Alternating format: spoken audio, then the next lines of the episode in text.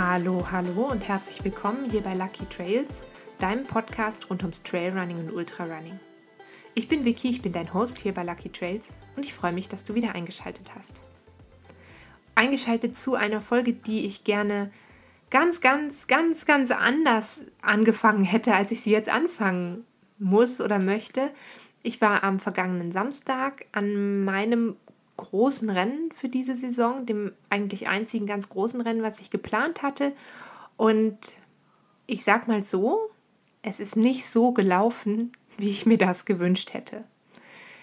Das gehört aber irgendwie natürlich auch dazu. Es kann nicht immer alles ganz wunderbar und easy und einfach sein. Und deswegen habe ich entschieden, dass ich trotzdem heute hier über dieses Rennen sprechen möchte, euch davon erzählen möchte und ähm, vielleicht auch so ein bisschen euch mitgeben möchte, was ich für mich aus diesem Rennen mitnehme und was ihr vielleicht auch aus eurem nächsten Rennen oder aus eurem nächsten Rennen, was vielleicht nicht genauso läuft, wie ihr euch das denkt, mitnehmen könnt.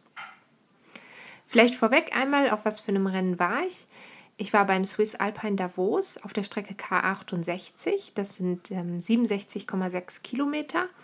Und ich habe genau dieses Rennen vergangenes Jahr schon mal gemacht. Und wenn ihr euch für den Rennrückblick aus 2020 interessiert, dann empfehle ich euch sehr, einmal in Folge 17 reinzuhören. Da spreche ich noch ein bisschen ausführlicher über die Route selbst.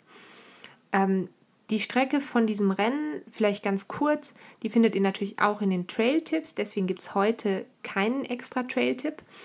Ähm, die Strecke selber startet erst vergleichsweise flach auf den ersten, ja, etwa 13, 14 Kilometern.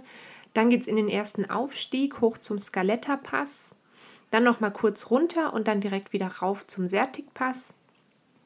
Noch einmal relativ steil runter und dann noch einen steilen Anstieg hoch auf die, das spreche ich bestimmt wieder falsch aus, äh, Furga und von dort runter in den Ort Mondstein.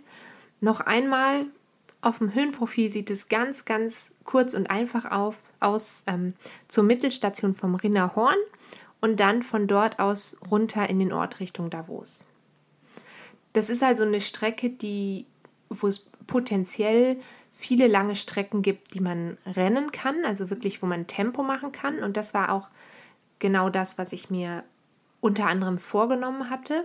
Also ich hatte mir vorgenommen, auf den ähm, Bergaufstrecken nicht zu sehr ja, zu pushen sozusagen, nicht zu sehr zu drücken, nicht zu viel Kraft zu verbrauchen, um dann äh, die Kraft und die Energie zu haben, die Downhill-Teile zum einen besser runterzukommen als im letzten Jahr. Das ist ja ein Problem von, von mir persönlich sozusagen, dass ich nicht gut bergab laufen kann.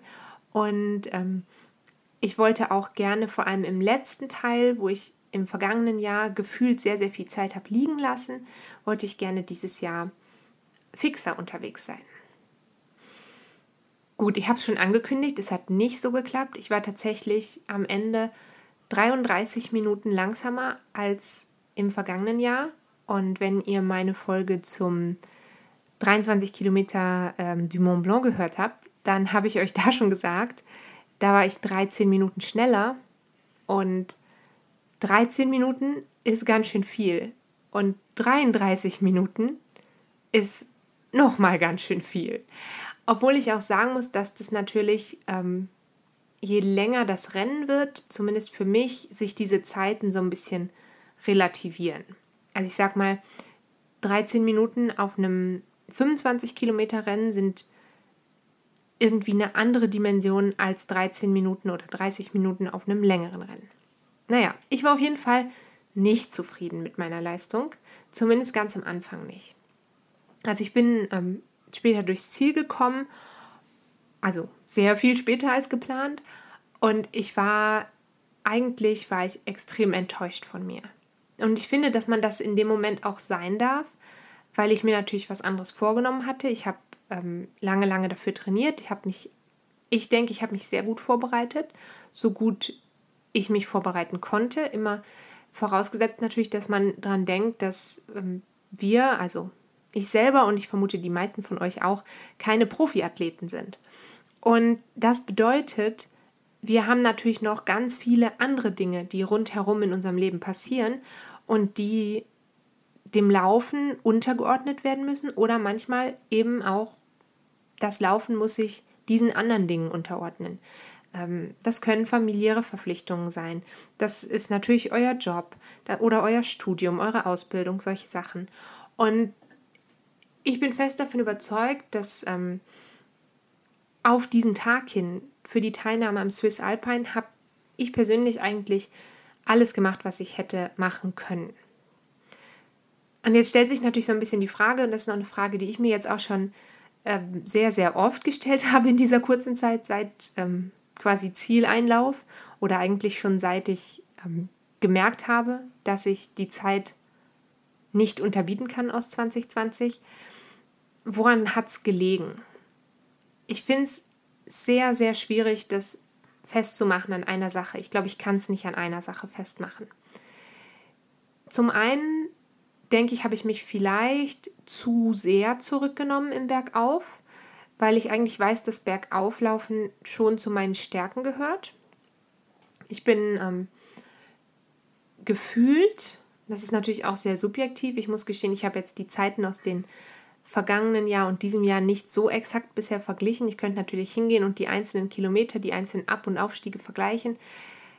Ich hatte das Gefühl, ich wäre mehr bergab gelaufen ich habe aber auch gemerkt, dass ich ähm, eigentlich, wenn es flacher wurde, relativ gut unterwegs war und ich bin eben die technischen Abstiege ein bisschen besser runtergekommen, aber ich glaube eben, ich habe viel am Aufstieg liegen lassen.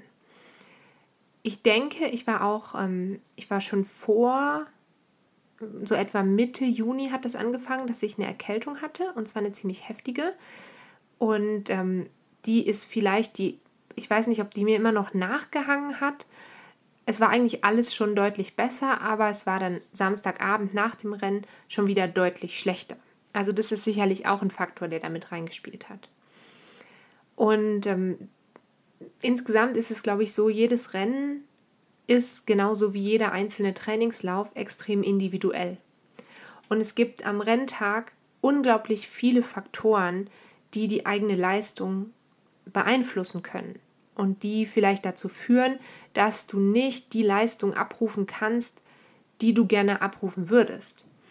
Oder eben in dem Fall, dass ich die Leistung nicht abrufen konnte, die ich gerne abgerufen hätte und die ich vielleicht hätte abrufen können, wenn ich mir, sage ich mal, meine Trainings von vorher anschaue. Ich hätte das, streng genommen hätte ich es können müssen, aber es ging einfach nicht an dem Tag. Ich glaube, auf fast 70 Kilometern und auch auf einer kürzeren und natürlich auch auf einer viel, viel längeren Strecke, da kann theoretisch so viel passieren, was wir selber gar nicht beeinflussen können. Und das führt dann eigentlich so ein bisschen dazu, dass ich versuche, mir selber bewusst zu machen, dass auch ein Finish, egal ob das jetzt 33 Minuten langsamer oder 33 Minuten schneller ist als im vergangenen Jahr, dass auch der Zieleinlauf selber, die Tatsache, dass man diese Strecke geschafft hat und hinter sich gebracht hat, dass das auch wahnsinnig viel wert ist und dass das eben kein Misserfolg ist. Weil ich habe am Anfang, also es ist noch gar nicht so lange her, aber ich habe die ersten Minuten war ich echt, ich war unglaublich enttäuscht von, von mir selber, von meiner Leistung. Ähm, ich war ein bisschen stolz darauf, dass ich nicht angefangen habe zu weinen, weil ich so enttäuscht war. Ist auch ein bisschen paradox. Ähm, ja, ich glaube, dass man sich einfach klar machen muss, wie viel da passieren kann und schon allein auch in der Vorbereitung, wie viel schon passieren kann. Das heißt, alleine schon die Tatsache, dass man bereit ist, dass man so viel Zeit und Energie und Arbeit in dieses Training gesteckt hat, um dann bereit zu sein, an den Start zu gehen und zu sagen, ich mache das jetzt und ich, ähm, und ich beiß mich da durch, da kommen wir gleich nochmal zu, das, ähm, das ist eben auch ein ganz, ganz großer Erfolg. Und ich glaube, dass ich für mich trotzdem, obwohl ich so viel langsamer war, und ich will es eigentlich gar nicht nur an der, also ich will dieses Rennen eigentlich gar nicht nur anhand meiner eigenen Zeit bewerten, weil ich habe für mich glaube ich, Momente gehabt, wo ich viel, viel mental, viel, viel stärker war als im vergangenen Jahr. Im vergangenen Jahr habe ich, dazu muss man vielleicht noch mal ein bisschen ausholen. Also meine Eltern waren mit mir beim Swiss Alpine und der Felix, den Felix kennt ihr schon zum Beispiel aus der vergangenen Folge und auch sonst kommt er ab und zu mal vor. Ähm, wir waren also zusammen am Rennen und die drei haben mich unterstützt und genau die drei waren letztes Jahr auch mit mir am Rennen. Sie waren auch an genau denselben Stationen unterwegs und letztes Jahr habe ich meine Mama verpasst an einer Station. Sie ist hochgefahren mit der Bergbahn zur Mittelstation und hat dort eigentlich auf mich gewartet. Wir sind aber in, im letzten Jahr anderthalb Stunden später gestartet als dieses Jahr. Das heißt, ähm, ich kam, ich glaube, ich muss so kurz nach 15 nach 5 oben angekommen sein und da war eben die letzte Gondel schon runtergefahren. Und das fand ich so, so traurig, weil ich wusste, dass meine Mama ja extra den ganzen Weg aus ähm, Deutschland runtergefahren ist zu uns, um mich dort laufen zu sehen. Und ähm, deswegen war ich sehr, sehr froh, dass ich sie dieses Jahr ziemlich sicher an dieser Station erwischen würde. Ich hatte eigentlich geplant, schon gegen 15 Uhr an der Station zu sein dieses Jahr. Tatsächlich war ich, glaube ich, um 16.20 Uhr da oder so. Also jetzt kann man sich so ein kleines bisschen vorstellen, ähm, in welchen Zeitfenstern ich mich da bewegt habe. Es war aber schon letztes Jahr so, dass dieses letzte Stück sieht auf dem Höhenprofil überhaupt nicht schlimm aus. Und ich glaube, ich habe mir in meinem Kopf die ganze Zeit ja fast schon so ein bisschen Angst vor diesem Abschnitt gemacht, weil ich letztes Jahr das gar nicht ja, was heißt, ja, nee, eigentlich hatte ich das nicht so richtig auf dem Schirm, dass man eben runterläuft in diesen Ort Mondstein und dann von dort nochmal einen kurzen, knackigen Anstieg hat. Das hatte ich letztes Jahr, ich weiß nicht warum, denn ich habe stundenlang auf dieses Höhenprofil gestarrt. Ich habe es nicht auf dem Schirm gehabt. Und dann stand ich da und habe mich da hochgekämpft und ähm, dann kommt man oben an und dann zieht es sich aber nochmal ziemlich. Also sicher noch mal fünf, sechs Kilometer bis zur eigentlichen Mittelstation, also bis zum nächsten Verpflegungsposten. Und dieses Jahr wusste ich ja, was kommt, aber ich glaube, ich war vorher schon so, oh Gott, da musst du laufen, da musst du laufen, da musst du laufen. Und ich kam da oben an und ich konnte kaum laufen. Also ich musste auch dort wieder, obwohl es flach war, und ich habe mich wahnsinnig über mich selber geärgert. Das hat es dann in dem Moment auch wirklich überhaupt nicht besser gemacht ähm, habe ich mich so geärgert, dass ich dort wieder nicht laufen konnte und habe gleichzeitig auch immer gedacht, oh Gott, wenn du jetzt deine Mama wieder da verpasst und dann ist sie schon wieder da hochgefahren, das kann ja wohl nicht sein. Naja, ich kam auf jeden Fall dann da oben an und ich hatte eigentlich kurz vorher schon fast entschieden, dass ich an der Station aussteigen will. Also, dass ich quasi mein erstes Rennen nicht, diese, das erste Mal sozusagen ein Rennen nicht beenden würde. Und ähm, genau das Gefühl hatte ich halt letztes Jahr auch schon. Das Problem war, letztes Jahr kam ich ja oben an und es fuhren keine Gondeln mehr. Also ich hätte dort nicht wirklich abbrechen können. Ich hätte so oder so runtergemusst. Und das war eben, dieses Jahr wäre es nicht so gewesen. Und ähm, dieses Jahr haben eben mein Papa und meine Mama dann da oben gewartet. Und ich hatte kurz vor Erreichen der Station ähm, hatte ich den Felix angerufen, weil ich einfach, ich musste in dem Moment mit jemandem reden und ich war in dem Moment ganz alleine auf der Strecke. Da kommen wir gleich nochmal zu, wie das so ist, alleine auf der Strecke sein oder eben nicht. Ähm, und ich habe ihn angerufen und ich habe gesagt, du, ich glaube, ich gebe auf. Und da hat er was, wenn er das hier jetzt hört, dann wird er sagen, siehst du, was ich für ein weiser Mensch bin. Da hat er was, finde ich, sehr, sehr Weises gesagt. Er hat nämlich gesagt, dass Aufgeben ganz oft der viel leichtere Weg ist und dass ähm, sich durchzubeißen vermutlich wahnsinnig weh tut und dass ich am Ende aber doch glücklich und zufrieden sein werde, wenn ich es dann gemacht habe und wenn ich weitergelaufen bin. Und ich glaube, dass ich irgendwie schon wusste, als ich ihn angerufen habe und ihm gesagt habe, du, ich glaube, ich steige an Jatzmeder, also so heißt die Mittelstation, ich glaube, ich steige da aus, dass ich irgendwie schon wusste, dass er mir sagt, du steigst auf keinen Fall aus. Und dass er mich in, ja, auf seine, auf seine Art und Weise sozusagen unterstützt, indem er sagt, ähm, du brichst auf keinen Fall ab, ich bin an der Station, die danach kommt und du kommst bis hier runter. Und das hat mir sehr, sehr gut getan. Ich kam dann nämlich an und meine Eltern standen da und ähm, haben mich auch gefragt, geht es dir gut? Ähm, wie fühlst du dich? Und ich habe gesagt, im wahrsten Sinne des Wortes, es geht mir scheiße. Ähm, und sie haben gefragt, ob ich abbrechen will. Und ich glaube, hätte ich nicht vorher schon einmal kurz dieses Gespräch geführt, hätte ich es wahrscheinlich gemacht. Und ähm, so habe ich einfach dann gedacht, da oben, die Zeit ist jetzt so vollkommen egal. Ich hatte noch genug Zeit, selbst wandernd, schleichend ins Ziel zu kommen, dass ich dann gesagt habe, ich gehe auf jeden Fall weiter, was sehr, sehr gut war. Und das kann ich wirklich jedem empfehlen, wenn ihr Leute habt, die mit an eure Rennen kommen, fragt sie euch ein bisschen das Essen mitzubringen, von dem ihr wisst, dass ihr das gerne habt.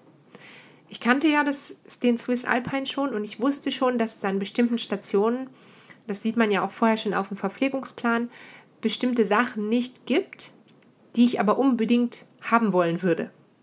Und es war in dem Fall ähm, Cola und äh, Käse.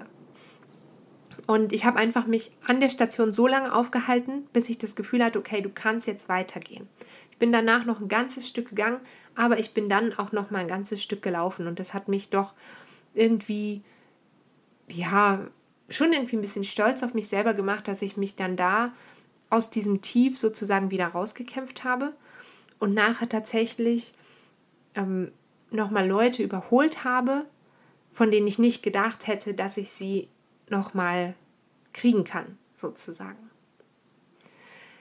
Ich bin ähm, relativ viele Strecken auf diesem Rennen mit anderen Läuferinnen und Läufern zusammengelaufen. Und ähm, ich glaube, ich erinnere mich jetzt gar nicht mehr an alle Namen, aber ähm, also Lars und Anne und Boris, wenn ihr zuhört, dann hallo.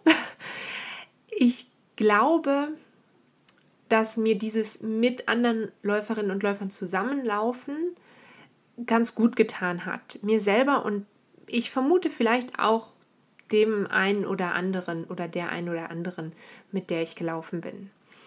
Ähm, zum einen habe ich einen ganzen Abstieg zusammen mit einem anderen Läufer gemacht, der ebenfalls, wie er gesagt hat, nicht so gut in den technischen Abstiegen ist, der auch und das fand ich krass, weil ich finde, dass der Swiss Alpine ein sehr technisches Rennen ist. Ähm, der sagte, er war noch niemals auf einem Rennen in der Schweiz und er war noch niemals auf einem alpinen Rennen und dann finde ich dieses Rennen wirklich schon relativ anspruchsvoll dafür. Also ich würde es, glaube ich, nicht als ähm, Einstieg, also ich glaube, ich würde es nicht als Einstieg in den Ultrasport sozusagen empfehlen. Genau, also mit ihm bin ich ein ganzes Stück bergab gelaufen und ähm, mir hat es gut getan. Ich bin quasi vorgelaufen und er konnte hinter mir laufen und dadurch, dass ich ja gefühlt, in, natürlich nur gefühlt, aber so ein bisschen die Verantwortung für ihn übernommen habe an diesen Stellen, die ihm sehr schwer gefallen sind, hatte ich wie nicht so viel Zeit darüber nachzudenken, wie es mir dabei geht und ob ich gut zurechtkomme, sondern ich konnte, musste mich wirklich konzentrieren auf meine Schritte und darauf, ob er noch hinter mir ist und ob es ihm gut geht. Und das war einfach super schön. Er hat mich dann später ähm, im Laufe des Rennens nochmal überholt und dann habe ich ihn nochmal überholt und ähm, wir haben immer wieder mal kurz zusammen gequatscht, sind ein paar Strecke zusammengelaufen, aber und das finde ich auch sehr schön, man hat ja nicht die Verpflichtung, zusammen dann von vorne bis hinten zu laufen, weil ich glaube, die Wahrscheinlichkeit, auf so einem Rennen zufällig jemanden zu treffen, mit dem man die komplette Strecke zurücklegen kann, das ist eigentlich fast unmöglich. Ich bin noch ein Stück zusammen angestiegen von Mondstein hoch nach Jatzmeder, also dieser kleine, heftige Anstieg, den ich im vergangenen Jahr fast vergessen hatte. Ähm, das hat mir gut getan in dem Fall, weil ich jemanden hatte, an den ich mich ranhängen konnte. Und ähm, er hat eigentlich die ganze Zeit geplappert. Ich frage mich, woher er die Energie hatte. Und ich konnte mich einfach darauf konzentrieren, aufzusteigen, ähm, alle halbe Stunde was zu essen. Das ist auch was, was ich zum ersten Mal in einem Rennen geschafft habe, wirklich fast ganz regelmäßig genug zu essen. Ich hätte vielleicht noch ein bisschen mehr essen müssen, noch ein bisschen mehr Energie zuführen müssen, aber das ist ja auch gar nicht so einfach. Und ähm, ja, das hat mir einfach gut getan, dass ich da mit jemandem zusammengelaufen bin. Und dann hinter, hinter Jatzmeder, also quasi hinter meinem mentalen Tiefpunkt, bin ich dann noch ein ganz, ganz langes Stück mit einer anderen Läuferin zusammengelaufen. Ähm, da erinnere ich mich auf jeden Fall an den Namen, an die Anne. Und ähm, das war sehr schön, weil wir haben geredet, aber wir sind gelaufen. Wir sind nicht gewandert. Es war kein technisch schwieriger Trail, sondern es war wirklich Laufen und Zusammenlaufen. Und ähm, irgendwann haben wir uns dann wieder getrennt, aber wir sind relativ kurz hintereinander auch ähm, dann ins Ziel gekommen. Und das fand ich sehr, sehr schön. Und Anne, wenn du das hörst, wünsche ich dir jetzt schon ganz, ganz viel Glück für den Transalpinen Lauf nächstes Jahr. Genau, also das fand ich so ähm, war wieder mit eine der schönsten Erfahrungen, dieser, dieser kurze und doch sehr herzliche Austausch mit anderen Läuferinnen und Läufern. Dieses sich gegenseitig pushen und sich gegenseitig unterstützen auf der Strecke, das, ähm, das fand ich einfach total schön. Es hat gegen Ende dann angefangen natürlich auch noch zu regnen. Das ist ja auch nicht so meine Stärke, bergab und dann Regen. Da war der Regen aber zum Glück schon nicht mehr so schlimm. Und ähm, als ich dann durchs Ziel gekommen bin, war ich, wie gesagt, erstmal sehr, sehr enttäuscht und ja, eigentlich gar nicht so besonders glücklich. Aber wenn ich schaue, bin ich jetzt in diesem Moment, wo ich das so ein bisschen für mich reflektiere, dieses Rennen, bin ich doch zufrieden, weil ich einfach weiß, ich habe ähm, an dem Tag habe ich mein Bestes gegeben. Und zwar das Beste, was ich aus der Vorbereitung mitgebracht habe, das Beste, was an dem Tag möglich war. Und deswegen glaube ich, also das klingt jetzt sehr theatralisch, aber ich glaube, ich habe mir deswegen nichts vorzuwerfen, in Anführungsstrichen. Also ich kann mir nicht, ich muss mir nicht selber vorwerfen zu sagen, ah, da hättest du schneller laufen können, da hättest du das so und so machen müssen, weil ich in dem Moment weiß, dass ich das gemacht habe, was ich am besten konnte. Und ähm, ja, wenn es einfach nicht schneller ging, dann ist das auch okay und dann ist auch eine deutlich langsamere Zeit als im Vorjahr trotzdem ein Erfolg, weil ich eben so kurz davor stand aufzugeben, weil ähm, mir auch ehrlich gesagt jetzt noch alles ziemlich wehtut. Ähm, aber ich habe eben auch wieder was mitgenommen für mich als an, an Erfahrungswerten sozusagen. Und ähm, dazu gehört zum einen, dass ich noch mehr Fokus aufs Krafttraining legen muss und möchte. Also ich müsste, glaube ich, viel, viel mehr noch Ganzkörpertraining machen und natürlich auch noch mehr Krafttraining für die Beine. Ähm, nach wie vor glaube ich, dass wenn man schon ein bisschen was macht, ist es schon besser als gar nichts. Aber ich habe es halt die letzten Wochen vor dem Rennen, habe ich es doch ein bisschen schleifen lassen und da ärgere ich mich schon ein kleines bisschen drüber. Und das habe ich mir schon vorgenommen, dass das jetzt hoffentlich ein bisschen besser wird. Dasselbe gilt eigentlich für Mobilitätstraining, Beweglichkeitstraining, ähm, mehr Stretching, mehr Foam Rolling, mehr Faszientraining. Das tut mir sicher gut. Ich glaube, ich habe das gut gemacht, aber Luft nach oben ist ja eigentlich fast immer. Und was ich dann auf jeden Fall noch üben möchte und von dem ich weiß, dass ich es üben muss, wenn ich weiter lange und längere Strecken laufen möchte, ist einfach Essen. Also lernen während der Anstrengung zu essen, weil irgendwann hatte ich so Magenschmerzen, mir war so schlecht, obwohl ich Sachen gegessen habe, die ich kannte. Also es lag jetzt gar nicht so sehr dran, dass ich nicht, ähm, dass ich jetzt irgendwas gegessen hätte, was mir den Magen total aufgewühlt hätte, wo man jetzt sagt, ah ja, das hast du ja vorher auch noch nie ausprobiert. Nee, das waren eigentlich alles Sachen, bis auf ein Gel und an dem bin ich sicher, hat es nicht gelegen, das ich vorher noch nie gegessen hatte. Aber ich konnte irgendwann nicht mehr mehr essen. Und das weiß ich, dass es daran liegt, dass ich das nicht gut trainiert habe, dass mein Körper das nicht gut genug kannte, immer wieder Nahrung aufzunehmen. Also ich habe das oft, dass ich auf Longruns dann nur alle dreiviertel Stunde oder Stunde, wenn es hochkommt, was esse, weil es mir schwerfällt, unter Belastung zu essen. Und ähm, da denke ich einfach, dass ich ein bisschen noch ja was was nachholen kann, was oder was verbessern kann fürs nächste Jahr. Und das führt dann eigentlich schon zur letzten Frage. Mache ich dieses Rennen wieder? Gehe ich nochmal an den Swiss Alpine Davos, der im Übrigen ab dem nächsten Jahr nicht mehr Swiss Alpine heißt, sondern Davos X Trails, wenn ich mich nicht ganz vertue. Die Strecken bleiben aber anscheinend dieselben. Mache ich es nochmal. Ich, ich weiß es nicht. Also ich habe einfach, das, das liegt jetzt aber nicht speziell an diesem Rennen, sondern ich habe einfach natürlich überhaupt noch nicht entschieden, wie mein nächstes Jahr aussehen soll, welche Rennen, für welche Rennen ich mich interessiere, was ich, was ich machen möchte. Möchte ich eine noch längere Strecke versuchen? Möchte ich genau diese Strecke nochmal versuchen? Möchte ich vielleicht was ganz, ganz Neues sehen? Ähm, streckenmäßig möchte ich vielleicht ähm, eher kürzere Strecken gehen und dafür mehr Rennen machen. Ich weiß es einfach noch nicht. Ich habe mich noch nicht entschieden. Ich glaube, irgendwann möchte ich dieses Rennen auf jeden Fall nochmal machen. Einfach, auch wenn ich jetzt sage, dass es jetzt okay ist, so wie es war, dass ich mir natürlich beweisen möchte, dass ich es vielleicht doch ein bisschen besser kann als das, was ich am Samstag gezeigt habe. Aber ich glaube, ich habe noch ein kleines bisschen Zeit. Ich kann mir das noch überlegen. Ich habe noch die ein oder andere Veranstaltung geplant für dieses Jahr. Mal sehen, ob die stattfinden. Gibt ja immer noch Corona. Da muss man immer noch ähm, mit rechnen, dass was abgesagt wird. Ich möchte mich auch nicht übernehmen. Also ich mache jetzt erstmal wirklich eine Woche lang eine gute Pause, vielleicht auch ein paar Tage mehr. Und dann ähm, dann sehe ich einfach weiter. Und äh, damit entlasse ich dich in den Rest deiner Woche und ich wünsche dir ein wunderbares Wochenende. Wie gesagt, gibt es heute keinen Trail-Tipp. Die Originalroute von diesem Rennen, die findest du bereits auf meinem Kanal auf Komoot. Und wenn du sonst noch Fragen hast, dann schreib mir doch einfach eine E-Mail an podcast.luckytrails at gmail.com.